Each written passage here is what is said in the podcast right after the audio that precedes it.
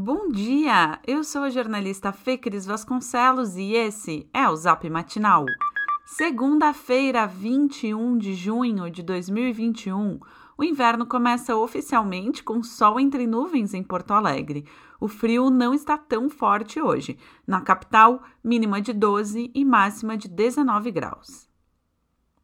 Esta é a última semana para você participar do crowdfunding para ampliar a atuação do Zap Matinal.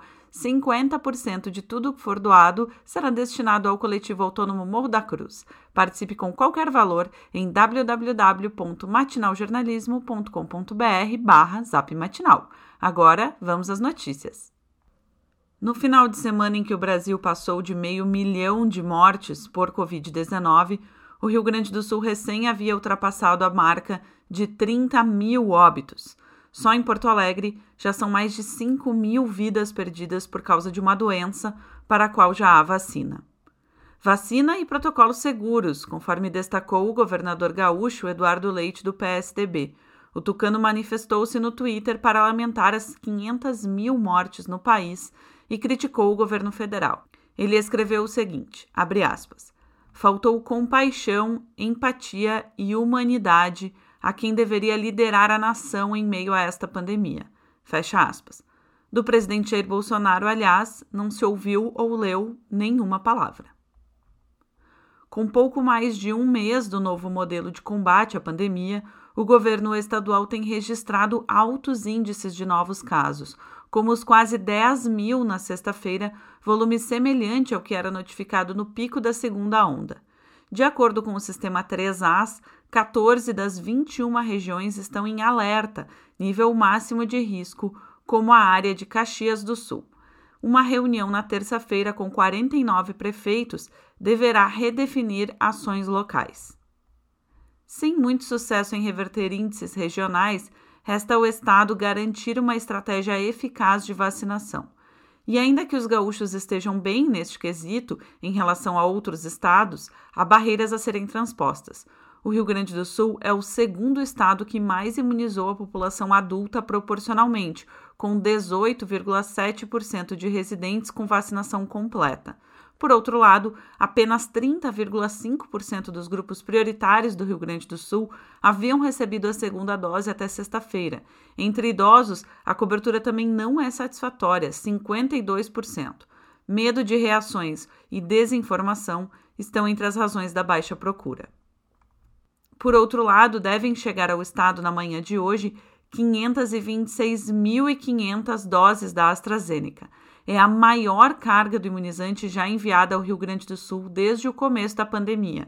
De acordo com o Ministério da Saúde, ao todo, 7 milhões e 600 mil doses serão enviadas para todos os estados e Distrito Federal e devem ser destinadas a segundas aplicações.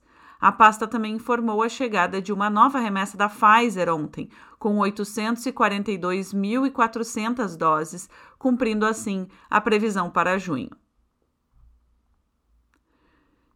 E falando em vacinação, a partir desta segunda-feira, pessoas com 50 anos se juntam ao público apto a receber a vacina contra a Covid-19. Hoje haverá oferta das primeiras doses em 12 unidades de saúde. Já a segunda dose da Coronavac estará em oito unidades de saúde e no drive-thru da PUC-RS. Também haverá aplicação de segundas doses da Pfizer e da AstraZeneca em locais específicos. Veja todos os detalhes no link do nosso boletim de texto.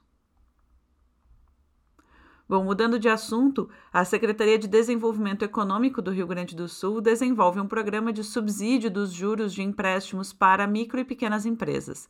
Com a iniciativa, o governo do estado espera fomentar a retomada econômica, atrair investimentos e contribuir para a geração de empregos, segundo informa a coluna de Rosane de Oliveira em GZH.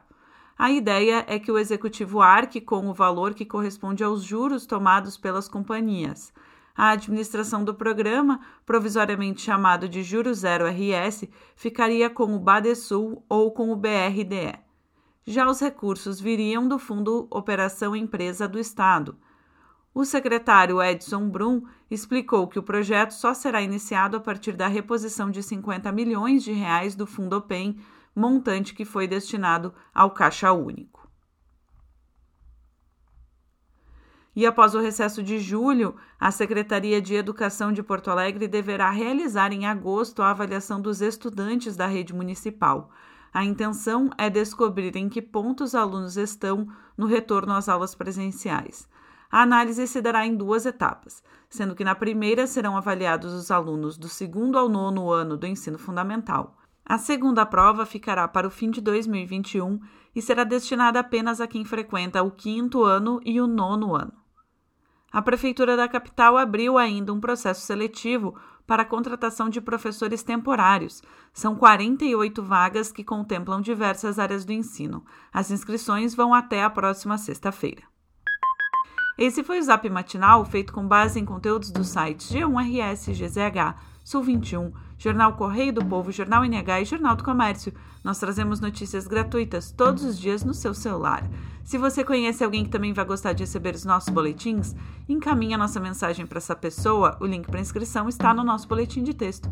Aliás, caso você ainda não receba a newsletter Matinal Jornalismo no seu e-mail todas as manhãs, inscreva-se gratuitamente ou considere fazer a nossa assinatura premium para ter acesso a todos os nossos conteúdos e também, é claro, apoiar o jornalismo local. Siga também a gente nas redes sociais, arroba Matinal Jornalismo no Instagram e arroba News Matinal no Twitter.